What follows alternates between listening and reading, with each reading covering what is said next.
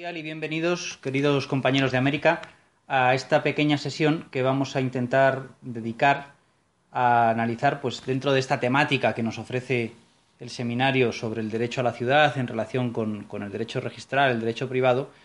qué respuesta están dando los, diferentes derechos de, los diferentes países, qué soluciones están arbitrando desde el derecho privado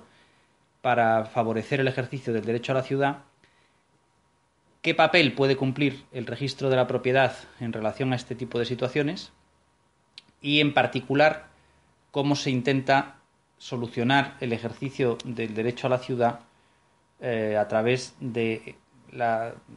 articulación de nuevos tipos de aprovechamiento limitado del espacio y del tiempo. Para analizar este tema, conforme al esquema que aparece en el documento técnico que se facilita como adjunto, y sobre el cual podemos discutir tranquilamente con posterioridad en el, en el coloquio que se llevará a cabo en el foro, habría que reflexionar en primer lugar sobre el concepto de derecho a la ciudad. Eh, el derecho a la ciudad propiamente no está enumerado en los catálogos de derechos, no forma parte de la Declaración Universal de Derechos Humanos, no es un derecho que esté contenido en las constituciones. Las constituciones de los países, por ejemplo, sí que recogen el derecho a la vivienda como un derecho fundamental de la persona, pero propiamente ese derecho a la ciudad no, no está recogido en esos eh, catálogos de derechos que suelen aparecer en las constituciones o en las declaraciones universales o particulares de alguna zona o región del mundo de derechos. Eh, la elaboración intelectual de lo que se viene considerando el derecho a la ciudad procede más bien de la doctrina científica con carácter privado y ha tenido, va teniendo un papel más importante en los últimos tiempos, fundamentalmente gracias a la, importancia que se le ha querido dar al derecho a la ciudad desde determinados colectivos sociales, hasta el punto de que existe una Carta Mundial por el Derecho a la Ciudad, elaborada o acogida en el año 2004 por la Organización de las Naciones Unidas, y que relaciona necesariamente el derecho a la ciudad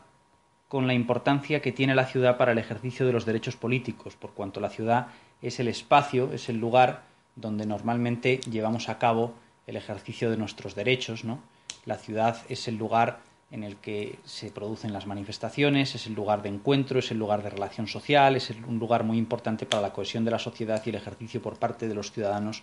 de sus derechos políticos. Entonces, en general, las elaboraciones que se han llevado a cabo sobre el concepto de derecho a la ciudad también eh, contenido ese derecho a la ciudad en la, en la, llamada Carta Universal de los Derechos Humanos Emergentes, que surgió de un foro universal de las culturas que tuvo lugar aquí en, España, en, Barcelona, en el año 2004, pues conciben el derecho a la ciudad como una prolongación necesaria de los derechos humanos para el ejercicio de derechos políticos. Eh, desde el punto de vista doctrinal, han sido varias las elaboraciones doctrinales que ha habido, entre las que podríamos destacar fundamentalmente eh, la de, la de Henry Lefebvre en 1968, cuyo libro referimos en la bibliografía contenida en el documento eh, adjunto, y mm, hay que decir que fundamentalmente se pretende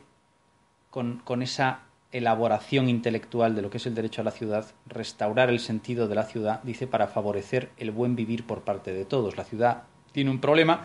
y es que puede ser un espacio acogedor, maravilloso, sumamente agradable para una parte de la población privilegiada que vive en esos barrios bonitos, en esos barrios en donde la monumentalidad está cuidada, pero puede ocurrir también que en otras zonas de la ciudad existan problemas de transformación y en torno a las ciudades se forman, como todos sabemos, y supongo que en la mayoría de, de vuestros países de América se producen situaciones de este estilo, barrios en los que no se ha producido una urbanización completa, en donde hay problemas de infravivienda, en donde los servicios públicos que llegan a disposición de las personas son escasos, en donde hay, por tanto, una enorme desigualdad entre lo que son unos barrios y otros, y, por tanto, en qué condiciones se puede ejercer el derecho a la ciudad otro autor que elaboró el derecho a la ciudad, desde ambos, ambos tanto Lefebvre como este otro Harvey, lo hacen desde perspectivas tal vez un poco tendenciosas, son, son ambos de elaboración fundamentalmente anticapitalista y pretenden establecer algún tipo de límite en cuanto al derecho a la ciudad eh, para evitar que el desarrollo capitalista de la ciudad oprima la vida de las personas. No obstante, de sus elaboraciones intelectuales se extraen eh, bien, pues, conclusiones y ideas que pueden ser válidas con independencia de que se sostenga o no una ideología anticapitalista, porque bueno, pues también entre las personas que confían en el mercado como mejor sistema de atribución de, bienes y derechos y de distribución de riqueza, pues también puede ocurrir que, bueno, pues se lleven a cabo operaciones de transformación de la ciudad que sean sumamente interesantes y por tanto también desde el punto de vista mercantil y desde el punto de vista de posiciones más liberales es perfectamente posible acoger el concepto de derecho a la ciudad y hacer una elaboración que sea compatible con el capitalismo. Por tanto, no necesariamente por citar a estos autores nos alineamos con posiciones anticapitalistas. Eh, en España, un comunista catalán eh, llamado Jordi Borja, arquitecto, urbanista, que tiene importantes eh, aportaciones en, la red y que se pueden consultar, ha intentado desgranar un catálogo de derechos que formarían parte de lo que es el derecho a la ciudad y que nos darían una noción más amplia de lo que es el derecho a la ciudad. Eh, también hay que ver que este catálogo de derechos no es elaboración exclusiva suya, sino que se desprende también de cómo se concibió el derecho a la ciudad en esa Carta Universal de los Derechos Humanos Emergentes. Y se dice que el derecho a la ciudad abarcaría, fundamentalmente, por una parte, el derecho al, al lugar, derecho a la vivienda o residencia, que no simplemente es satisfacer, como dicen las constituciones, el derecho que todas las personas puedan tener a una, a una vivienda, a tener un habitáculo en donde desarrollar su vida básica, sino también el derecho a permanecer en la vivienda que tengan de toda la vida en el lugar donde tienen el conjunto de sus relaciones sociales. ¿no? De forma que un problema habitual a día de hoy en Europa, que es la salida de las personas del barrio donde están de toda la vida como consecuencia de las transformaciones que éste experimenta, no se produzcan y por tanto se garantice el derecho a la continuidad en el lugar donde uno ha desarrollado la vida en todo momento. este problema de salida del el barrio tradicional, bueno, pues se produce a veces como consecuencia de la popularización entre los turistas de determinada ciudad que hace que mm, determinadas personas no soporten ya vivir en el barrio que es el lugar de tránsito habitual por parte de los turistas y, además, eh, por ejemplo, los alquileres se pongan imposibles para las personas que habían vivido en régimen de alquiler en esa zona durante toda la vida como consecuencia de que los pisos ya no solamente se alquilan para la residencia continuada, sino que se alquilan también para la residencia turística. Y entonces el precio por día, por metro cuadrado, se eleva. Eso hace el piso inasequible para las familias que habían ocupado el barrio tradicionalmente y produce que se produzca una suerte de, emigración hacia los barrios periféricos. A este, a este fenómeno en, inglés le han llamado eh, gentrification, to gentry, o sea, eh, aburguesar el barrio, elevar el nivel de vida del barrio, y la fundación del español urgente del Banco Bilbao Vizcaya Argentaria de España sugiere que a falta de una elaboración diferente por parte de la Real Academia Española, en, español utilicemos la denominación elitizar, elitizar el barrio. ¿no? Entonces, por tanto, el derecho a la ciudad sugieren que no solamente sea derecho a poder disfrutar de una ciudad con determinadas condiciones, sino también a permanecer en el lugar donde uno ha estado tradicionalmente.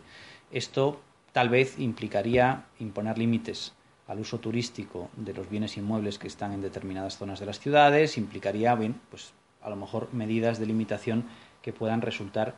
importantes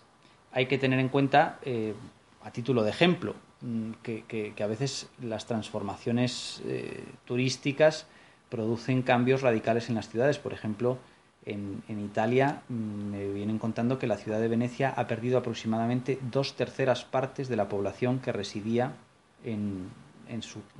zona histórica, de forma que, que, la misma ha quedado convertida, con perdón de la expresión, en una suerte de parque temático a disposición de los turistas en donde vive muy poca gente y la que vive es fundamentalmente para trabajar mm, a favor de los turistas o porque son los, los últimos resistentes eh, o los últimos de Filipinas que permanecen en el barrio a pesar de que las condiciones se, se producen de forma cada vez más adversa. En algunas zonas de la ciudad de Barcelona, en, Cataluña, en España, también se producen situaciones similares Y, por ejemplo, en, la ciudad de Madrid, desde donde estoy impartiendo esta sesión, eh, ayer mismo los informativos locales nos, nos, contaban la situación en la que se encuentra el distrito centro, en donde se ha intentado favorecer de manera muy, muy fuerte en los últimos tiempos la rehabilitación de las viviendas, lo cual ha favorecido sobre todo la utilización turística de las mismas, eso ha hecho que determinadas personas que vivían allí de toda la vida hayan ido abandonando el barrio, la mayoría de los comercios están dirigidos al turismo y como consecuencia de que a día de hoy no hay turismo en, la ciudad de Madrid por, la pandemia, pues la mayor parte de los comercios no han reabierto después de la situación de confinamiento forzoso que decretó el gobierno. De forma que el turismo puede transformar un barrio hasta el punto de darle nueva vida, pero también el turismo puede destruir un barrio hasta el punto de dejarle sin vida en el caso de que el turismo desaparezca. Lo cual, bueno, pues es una situación sumamente complicada que hay que tener en cuenta y que se relaciona con estas elaboraciones intelectuales que se han llevado a cabo del derecho a la ciudad. Eh, no podemos olvidar, en relación con esto, la situación de las ciudades pequeñas. Eh, a la vez que conocemos ciudades eh, bueno, pues como, Madrid, como Barcelona, hay ciudades pequeñas a día de hoy en España que, que se están quedando vacías como consecuencia de la emigración de la población hacia ciudades más grandes. Y por tanto, el problema del derecho a la ciudad a veces no es simplemente de desarrollo de determinadas zonas para hacer la vida mm, agradable, sino de permanencia de unas condiciones de trabajo que permitan la pervivencia de la vida que había en determinadas ciudades. Eh, en las ciudades pequeñas mm, que tenemos bueno, pues, eh, en España, algunas tienen el problema de que sus cascos antiguos van siendo abandonados por parte de los habitantes, no tanto porque los tengan que abandonar por una gentrificación, sino porque encuentran condiciones de vida más aptas en barrios nuevos, o bien porque las condiciones de trabajo que encuentran en otras ciudades son mejores y entonces esto lleva al, al abandono de determinados cascos históricos. Entonces, en determinadas ciudades se hace un esfuerzo muy grande por regenerar esos barrios, no necesariamente para su gentrificación, sino simplemente para hacerlos habitables para los habitantes que, vivían allí de toda la vida, y no se termina de conseguir y algunos acaban convertidos en, en, cascos antiguos mm, caracterizados por la infravivienda. Incluso en el propio municipio de Madrid, en ese distrito centro al que nos referíamos, hay una parte muy importante tomada por, por, la inmigración africana en atención a que las viviendas son las más baratas que pueden encontrar esas personas y, y bueno, pues no, no, tienen necesariamente que ver con, con, con, con, estos barrios gentrificados, de forma que a veces lo de la regeneración y la permanencia, el derecho a la permanencia, el derecho al lugar, el derecho a la vivienda en el lugar donde uno ha estado tradicionalmente no es un objetivo fácil de conseguir porque por una parte necesitamos una regeneración de los barrios que los haga atractivos, pero por otra parte si se hacen excesivamente atractivos se pueden llenar de turistas y eso expulsa a la gente, ¿no? Entonces es un, un equilibrio difícil de conseguir porque claro, hay que hacer una regeneración que favorezca de alguna manera la estabilidad, pero también una regeneración que no impida la estabilidad, lo cual es un equilibrio muy difícil de conseguir pero ahí queda apuntado el tema del derecho al lugar y el derecho a la vivienda, a permanecer en la vivienda en el lugar donde uno ha estado toda la vida. Por otra parte, eh, relacionado con el derecho a la ciudad, se dice que está el derecho al espacio público y a la monumentalidad. No basta con que me garanticen una vivienda medianamente acorde en la zona donde yo tengo mi conjunto de relaciones sociales, sino que tienen que existir también unos espacios públicos que favorezcan el ejercicio del derecho de manifestación,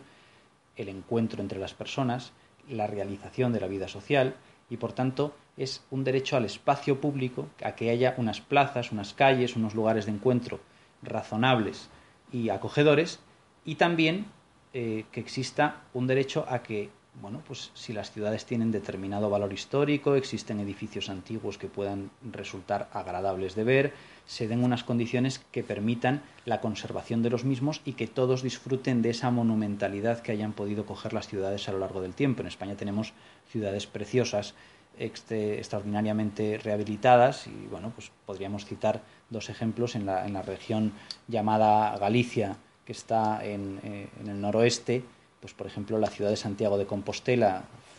importantísimo centro de peregrinaciones católicas, por cuanto allí está enterrado eh, uno de los discípulos directos de Jesucristo, uno de los tres predilectos, eh, Santiago, Santiago Apóstol, que da nombre a la ciudad, o por ejemplo la ciudad de Pontevedra, que es otra ciudad que, tiene importantes edificios, iglesias, palacios de origen eh, hasta medieval, pero también de la edad moderna y de tiempos más recientes, que ha llevado a cabo una labor de regeneración, de rehabilitación y de, y de, mm, monumentalidad tan grande que, se ha hecho una ciudad profundamente acogedora. También, evidentemente, ambas muy, muy, muy penetradas por el fenómeno turístico, pero todavía de un tamaño suficiente como para que resulten razonablemente atractivas para la pervivencia de personas en el tiempo. Relacionado con el derecho a la monumentalidad se habla de derecho a la belleza, también se habla de un derecho a la identidad colectiva dentro de la ciudad. No se trata simplemente de que podamos disfrutar de unos espacios públicos, sino que esos espacios públicos sean compatibles con las comunidades de las personas en las que hay una identidad determinada y se favorezca, por tanto, el ejercicio comunitario de la identidad. Sea posible el ejercicio de la cultura, si hay costumbre de realizar determinadas celebraciones, determinados bailes, determinadas prácticas culturales, o determinada el ejercicio, la profesión de determinada religión, el ejercicio del derecho a la ciudad nos favorezca también la preservación de esta identidad colectiva. Hay un ejemplo histórico curioso. Por ejemplo, en, Polonia, eh, bajo gobierno comunista, se construyó en, la ciudad de Cracovia un barrio nuevo llamado Nova Juta, en el cual eh, bueno, pues fueron a vivir nuevas familias y el régimen comunista quería que aquello fuese un barrio basado en el nuevo hombre del nuevo régimen y de, un hombre nacido de la revolución de la revolución bolchevique y demás y por tanto intentó impedir que en ese barrio hubiese un templo católico pero mm, bueno pues hay que eh, la población reclamó el derecho a tener un templo que permitiese el ejercicio de su religión y también, por, cuanto la religión católica está profundamente inserta en la tradición polaca, bueno, pues eh, el desarrollo cultural pleno de aquellas comunidades y bueno, pues después de determinado toma y daca y presiones y demás, al final, a pesar de las prohibiciones y limitaciones que intentaba imponer el gobierno, los propios habitantes fueron capaces de encontrar el terreno en el que construir y lo hicieron prácticamente de forma manual el templo de Nova Yuta y esto pues ocurre todo siendo arzobispo de Cracovia Karol Wojtyła que después fue elegido papa Juan Pablo II y tal vez por eso es un eh, episodio famoso. Por otra parte, se habla de un derecho a la conversión de la ciudad ilegal en ciudad de ciudadanía, en aquellos lugares en los que han ido surgiendo asentamientos, chabolas, favelas, mm, en fin, aquí en Madrid, por ejemplo, tenemos una zona que llaman la, Cañada Real, que, ha ido produciendo problemas de, viviendas que se han ido construyendo allí sin, sin, permiso de ningún tipo. Bueno, pues intentar que aquello se pueda transformar en una ciudad igual de acogedora que la que disfrutan los habitantes de los barrios ricos, ¿no? Y por tanto un derecho a la transformación. Estos serían más o menos, por tanto, los aspectos que, que se, que se integran dentro del derecho a la ciudad, que sería fundamentalmente el, derecho a poder disfrutar una ciudad que favorezca nuestro ejercicio de la identidad colectiva, de nuestros derechos políticos, lo cual incluye el derecho a vivir y también el derecho a habitar de manera comunitaria en espacios, plazas y en la medida en que la ciudad tenga unas condiciones de monumentalidad acordes, pues que esa monumentalidad no sea un parque temático para turistas, sino que sea un ámbito de disfrute colectivo por parte de los habitantes que hay en la ciudad en todo momento. Bien. Eh, ¿Qué tiene que ver con esto el derecho registral? Podríamos preguntarnos. Bueno, el derecho registral es, el derecho que regula, el, derecho registral inmobiliario, el que regula la inscripción y los efectos de la inscripción de los bienes inmuebles y de las titularidades y derechos sobre los bienes inmuebles en los registros de la propiedad. En algunos países son registros de documentos, en otros países como España son registros de derechos con un diseño más reforzado y unos efectos más profundos. Eh, no sé quienes me están oyendo qué tipo de derecho tienen, qué tipo de derecho registral, qué tipo de, institución de registro de la propiedad tienen en sus respectivos países, eh, pero bueno, pues en cualquier caso el registro sirve de alguna manera para que si hay una colisión de varios derechos que pretenden ejercerse sobre un mismo bien inmueble, se determine cuál de ellos es el preferente. La asignación de derechos que lleva a cabo el Estado sobre los bienes inmuebles, derechos reales, que son derechos exclusivos, por tanto, el derecho real se caracteriza por la absolutividad, inmediatividad y exclusividad. Solo uno puede ser propietario, solo uno puede disfrutar de determinada cosa y en el caso de que sean varios los que quieran disfrutar hay que establecer el orden de compatibilidad entre los mismos. Bueno, pues el registro favorece a través de la regla de prioridad y, el, y a través del reconocimiento de la propiedad a quien inscribe frente a quien no inscribe la plena protección de los derechos sobre los inmuebles, a diferencia de lo que ocurre con los derechos personales que no se ejercitan sobre un bien, sino que se ejercitan contra el patrimonio de determinada persona, en, los cuales la concurrencia, la colisión de varios derechos distintos se suele ordenar o bien haciendo de la misma condición a todos los acreedores o bien estableciendo entre ellos un procedimiento de cobro que normalmente suele ser igual eh, en, en un procedimiento de quiebra, de concurso de acreedores o algo así, y bueno, pues en ocasiones privilegiando a determinados derechos subjetivos de crédito respecto de otros, normalmente también porque tienen un derecho real de garantía sobre un determinado bien. Eh, el romanista catedrático de Derecho Romano Álvaro Dors escribió un libro, una reflexión interesante acerca de cómo los derechos actúan sobre el espacio y decía en ese libro de la posesión del espacio que sobre un mismo suelo pueden concurrir preferencias posesorias de distinto rango cada una en función de su propia utilidad. Eh, y precisamente, pues esto es lo que intenta hacer el registro de la propiedad, que si sobre un mismo bien una persona puede tener la propiedad, otra puede tener el usufructo, alguien puede ejercer sobre estos bienes una servidumbre de paso, otro puede disfrutar sobre ellos de un derecho de superficie, se ordene esa concurrencia de preferencias posesorias para determinar de manera clara cuál es el derecho que tiene cada uno de ellos. Eh, las grandes ciudades tienen un problema fundamental y es que más personas de las que pueden disfrutar del espacio de las grandes ciudades quieren disfrutarlo. Es un espacio limitado, en donde la oferta es limitada, para una demanda que podríamos decir que es incesante. No podemos decir que es infinita, porque bueno, las ciudades llegan hasta donde llegan y las personas que acuden a las ciudades son las que son, pero ocurre que sobre una misma ciudad unos quieren que se proteja su derecho a la ciudad, garantizando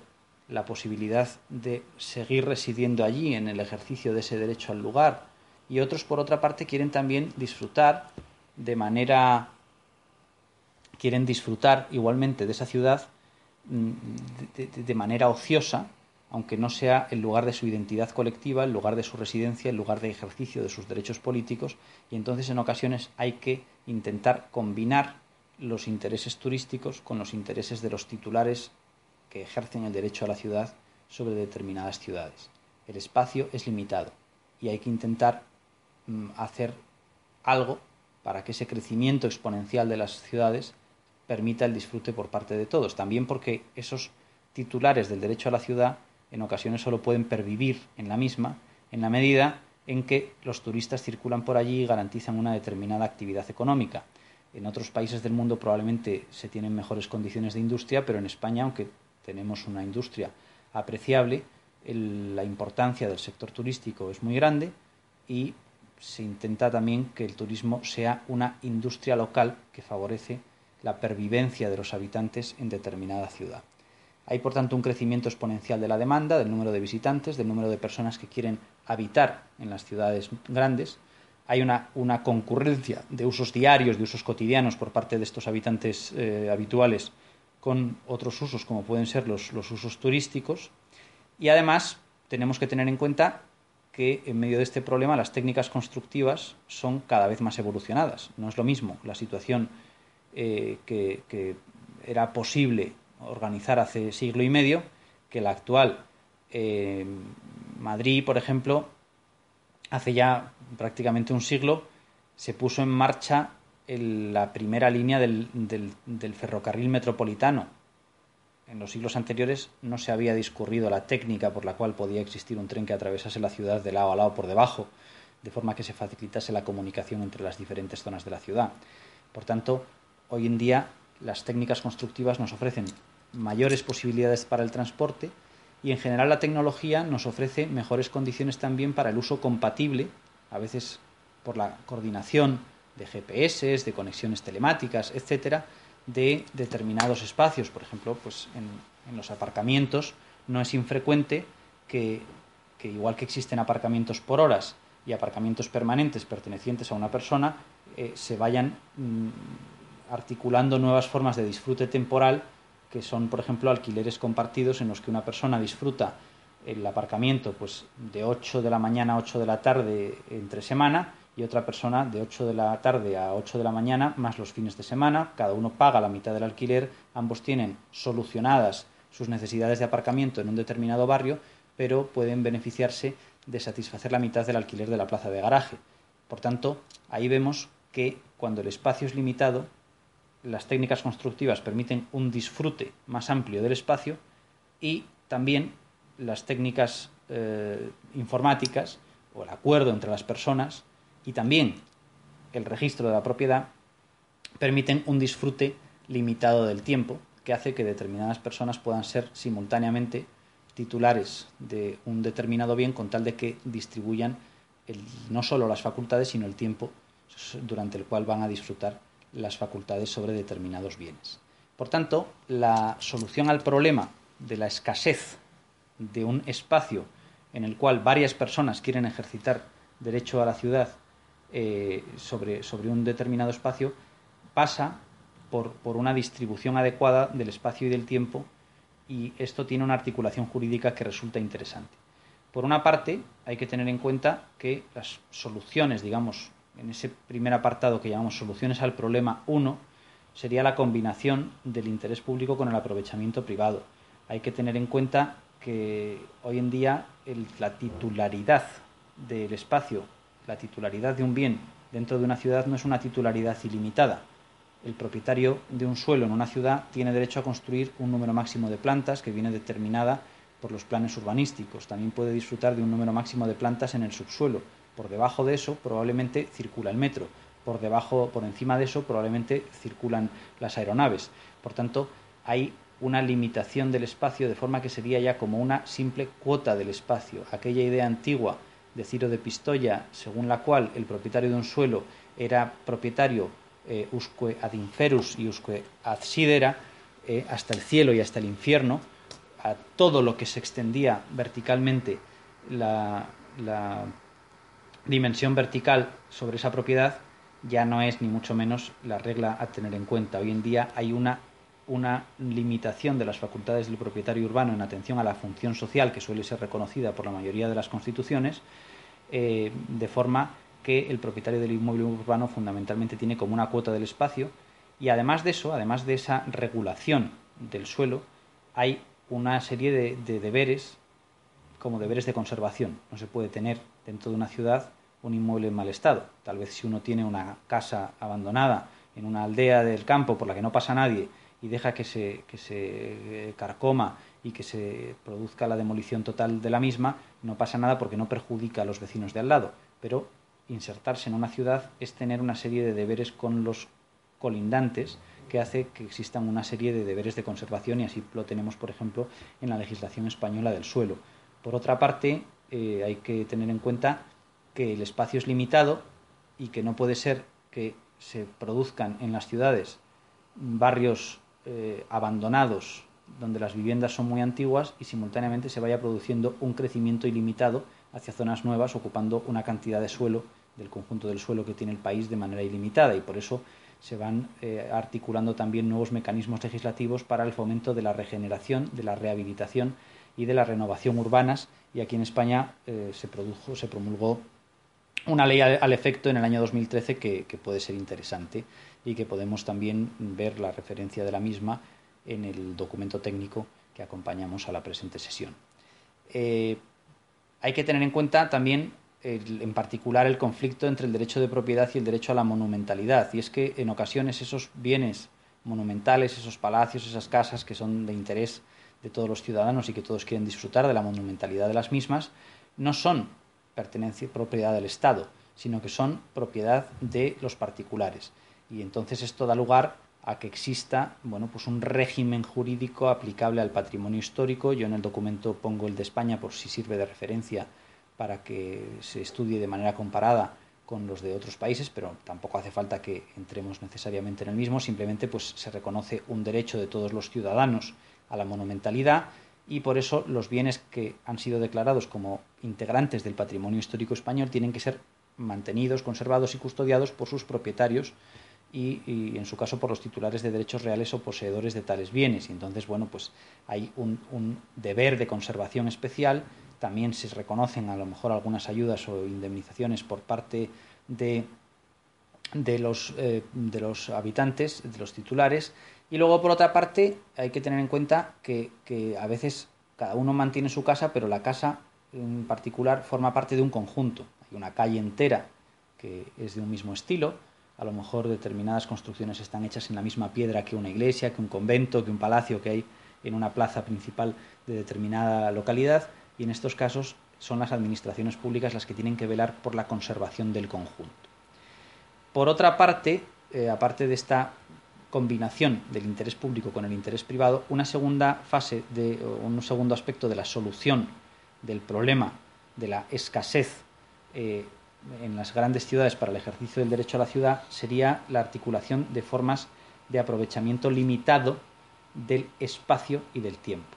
Hay que tener en cuenta que hoy la propiedad no es simplemente cada uno sobre su casa, con su jardín, sobre un suelo y sobre el vuelo que existe sobre el mismo, sino que con el tiempo se han ido desarrollando las casas por pisos de forma que yo puedo disfrutar de vivir en una determinada ciudad dentro de un edificio que pertenece a diferentes vecinos, lo cual organizamos de forma que el suelo, vuelo las fachadas, etcétera, y una serie de elementos interiores del edificio como puede ser los ascensores, escaleras, portales, pasos y demás son comunes y después cada uno tiene la titularidad exclusiva sobre un apartamento o departamento o una parte de ese inmueble. Mm, a esto se le llama propiedad vinculada. Es la propiedad sobre un espacio cúbico de vuelo que no puedo ejercer yo solo, sino que necesito ejercer vinculado a la propiedad de otras personas porque la única manera de llevarla a cabo es que tengamos una comunidad de vecinos organizada. Eh, de manera remota, las casas por pisos comienzan a surgir, al menos en, la mayoría de las ciudades del mundo, hace ya más de un siglo, pero el régimen jurídico de la llamada propiedad horizontal se ha ido perfeccionando con el tiempo a lo largo de, bueno, pues de, los, de, los, años,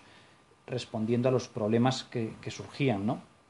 Y entonces, a medida que han evolucionado las técnicas constructivas y las nuevas eh, formas de aprovechamiento, cada vez nos encontramos con comunidades de vecinos más complejas y más grandes. Hoy en día en las ciudades existen ya comunidades de vecinos en las que a lo mejor un edificio de viviendas tiene debajo un centro comercial. Nos encontramos con comunidades de vecinos en donde el aparcamiento a lo mejor no pertenece solamente a los vecinos, sino que es un aparcamiento público, en donde algunas plazas son de los vecinos, otras plazas del aparcamiento son, son de uso público y por tanto las técnicas constructivas con la posibilidad de llevar a cabo eh, edificios cada vez más profundos con más plantas de subsuelo o construcciones cada vez más grandes de forma que, pueda existir en un mismo conjunto eh, un hotel, unas viviendas, un centro comercial formando parte de un mismo conjunto eh, pues es necesario que ese régimen jurídico de la propiedad horizontal se extienda a situaciones complejas y, por eso en España tenemos una regulación de lo que llamamos los complejos inmobiliarios cada vez más abierta. Por otra parte, eh, sería interesante mencionar que dentro de este aprovechamiento conjunto del espacio nos encontramos últimamente con que existen complejos de utilidad plural, eh, que es esto que me refiero, de que existan eh, eh, hoteles, centros comerciales y, viviendas sobre un determinado espacio. Pero además van surgiendo, precisamente en atención a estos, a estos complejos variados, formas de aprovechamiento limitado del tiempo. No solo de aprovechamiento compatible del espacio, sino de aprovechamiento limitado del tiempo. Y así nos encontramos con que existen cada vez más comunidades de viviendas colaborativas, viviendas en las que se produce un aprovechamiento conjunto de una serie de elementos comunes compatible con la titularidad exclusiva de una habitación, por ejemplo, pues si hacemos una residencia de ancianos en la que en lugar de haber habitaciones de residencia hay como pequeños apartamentos unidos de forma que pueden disfrutar de unos servicios comunes. Eh, este tipo de, viviendas colaborativas en ocasiones se han articulado en España a través de las administraciones públicas, de forma que es la administración la propietaria de todo el inmueble y establece derechos de concesión a favor de los habitantes, pero también en ocasiones se articulan de manera privada, de forma que son propietarios de los distintos apartamentos los que establecen una comunidad especial en la que en sus estatutos hay limitaciones de carácter especial para que solamente puedan pasar a ocupar esos departamentos personas que tengan unas necesidades iguales a las que los fundaron, ¿de acuerdo? Por tanto, no son comunidades de vecinos aptas para la residencia de cualquier persona, sino de algunas personas en concreto. Otra figura interesante que se ha regulado recientemente en Italia y que en España tenemos en, leyes mm, regionales de, las diferentes de algunas de las, de las partes de, de las llamadas comunidades autónomas en que está dividida España son los llamados hoteles de condueños, hoteles que pertenecen a una persona a un grupo de personas y éstas se distribuyen entre ellas el tiempo en que disfrutan. Son todos copropietarios, pero cada uno tiene derecho a utilizar el hotel, por ejemplo, un máximo de dos meses al año. Es una figura interesante que permite precisamente no solo disfrutar de manera combinable el espacio, sino también el tiempo. Eh, y precisamente, bueno, pues como ejemplos también señalábamos los aparcamientos compartidos y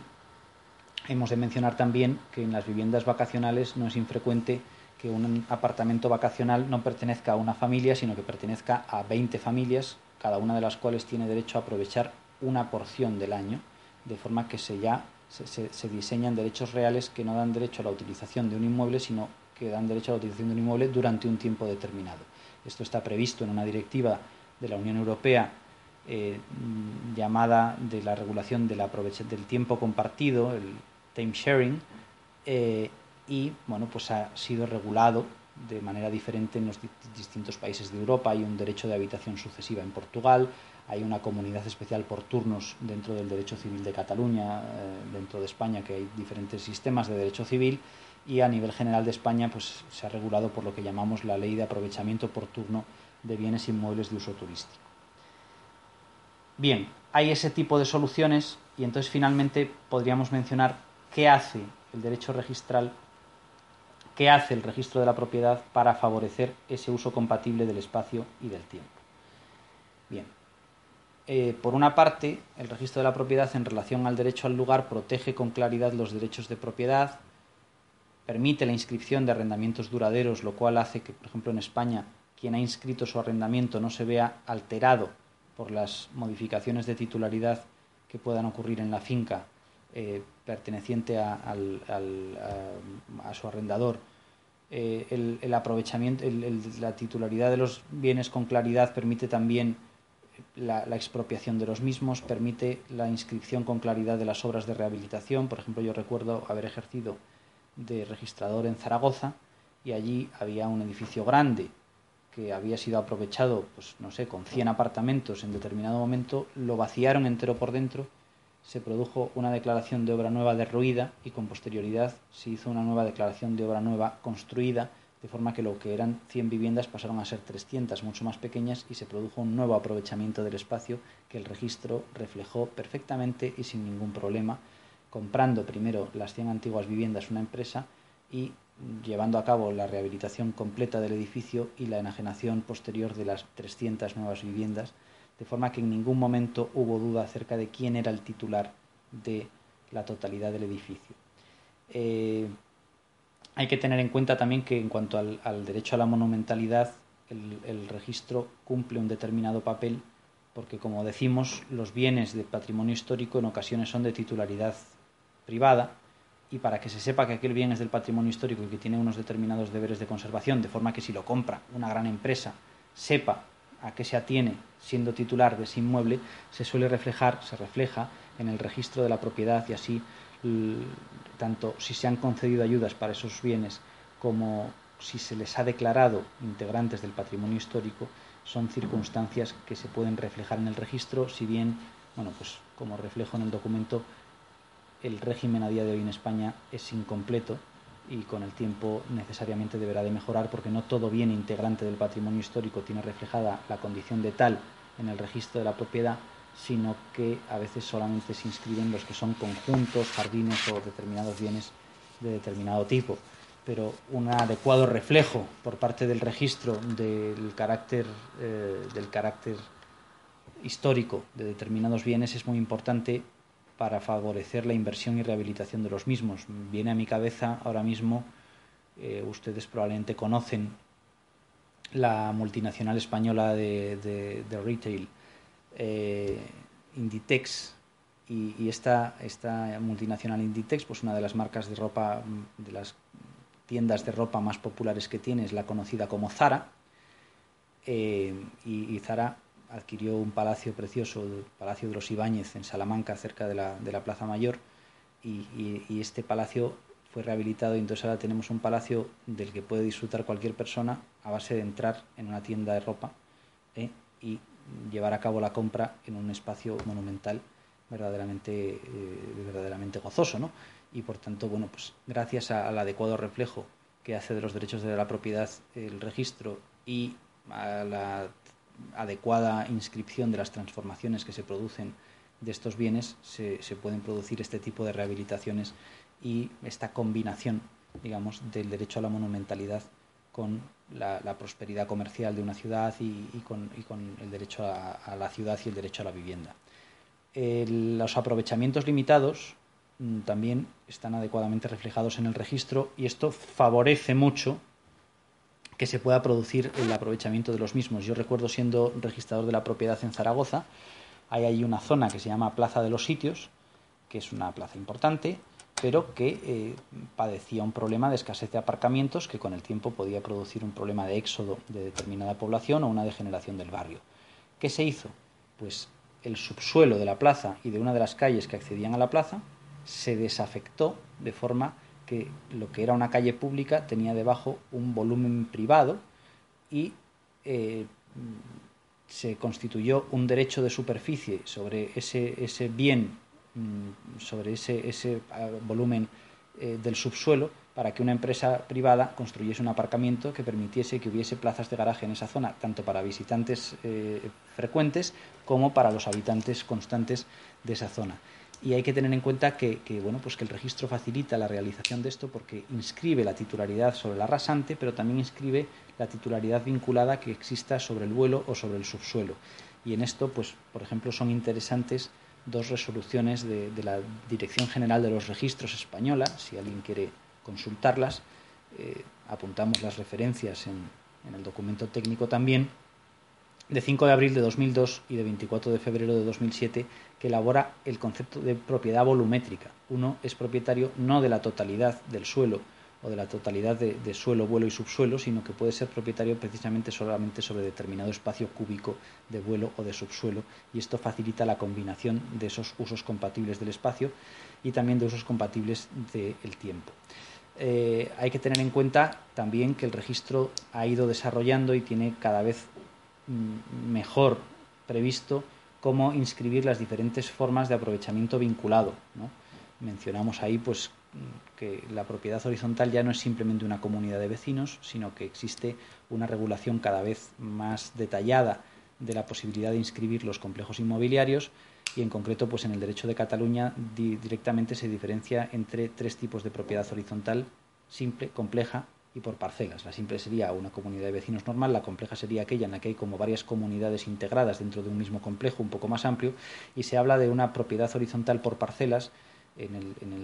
derecho común español se habla de propiedad horizontal tumbada para referirse a la situación en la que una urbanización está compuesta de diferentes parcelas, de diferentes chalets, por ejemplo, o casitas que tienen en común una calle, unos accesos, de forma que se da una situación comparable a la del edificio, pero no de manera vertical, sino de manera horizontal.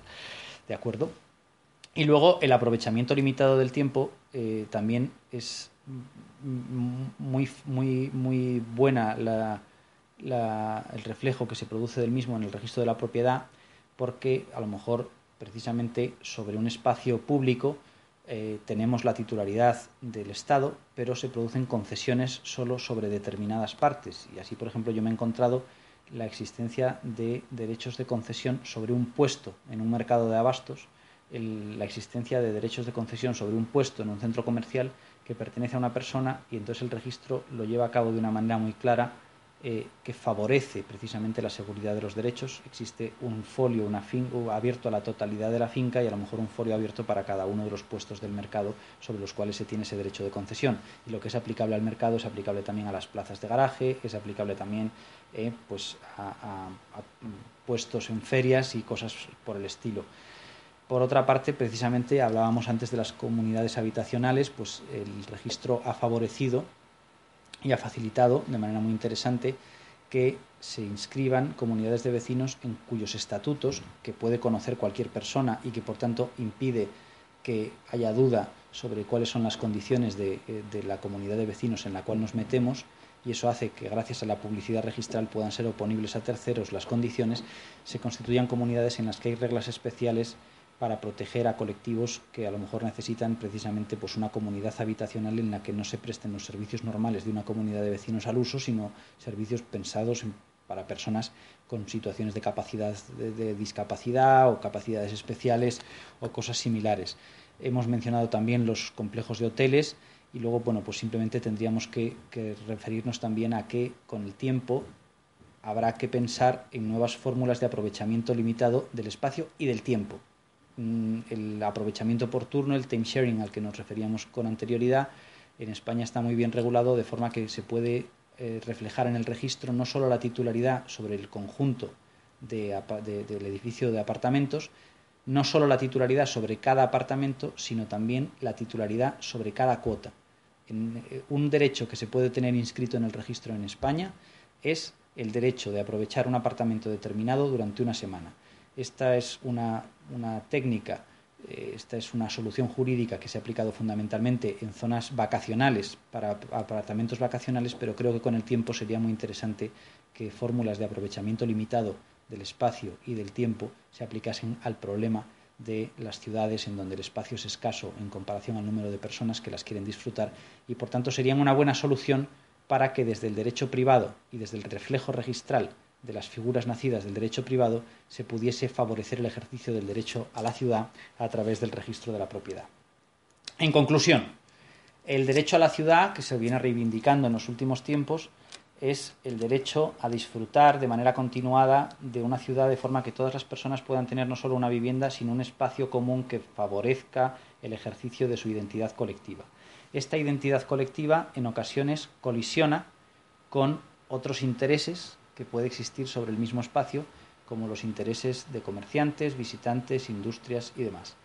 La manera de garantizar el ejercicio del derecho a la ciudad es intentar coordinar de manera equilibrada y justa el ejercicio por parte de todos de, de, sus derechos sobre un mismo espacio. La mejor manera de hacerlo es discurrir en atención a las posibilidades que las técnicas constructivas y la tecnología nos ofrecen a día de hoy utilizaciones compatibles de un espacio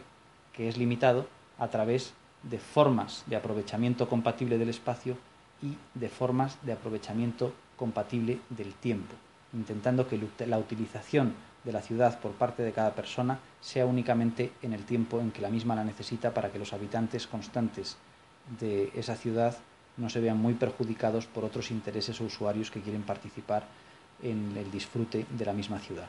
Y para eso existen una serie de figuras muy bien articuladas en el derecho privado, eh, al menos en el derecho español, en los derechos europeos, que recomiendo estudien y que seguramente será de interés eh, incorporar soluciones parecidas en América, como pueden ser las comunidades de vecinos en régimen de propiedad horizontal, los complejos inmobiliarios a los que se aplica el mismo régimen y los eh, aprovechamientos por turno de bienes, así como formas derivadas de estas figuras como los hoteles de condueños, las comunidades habitacionales, etcétera, y pienso que una manera en la que el registro de la propiedad puede contribuir de manera decisiva al ejercicio del derecho a la ciudad es llevando a cabo el adecuado reflejo de este tipo de figuras que permiten un aprovechamiento compatible y limitado del espacio y del tiempo. Y por otra parte el registro cumple también un importante papel a la hora de reflejar las limitaciones de carácter público que en atención a la función social de la propiedad se imponen en ocasiones sobre bienes de titularidad privada para que el interés público y el ejercicio por parte de todos del derecho a la ciudad sea compatible con los intereses particulares y con los derechos privados existentes sobre los bienes inmuebles que forman parte de una determinada ciudad. Merecía la pena recorrer estas figuras y yo creo que a través de las mismas es como se puede articular soluciones que permitan que el derecho a la ciudad sea efectivo dentro de las figuras que el derecho privado y el reflejo registral de las mismas nos ofrecen en la actualidad. Esperando que haya sido de su interés, les agradezco su atención y quedo a disposición para el coloquio que podamos tener con posterioridad en el foro de Internet correspondiente. Muchas gracias.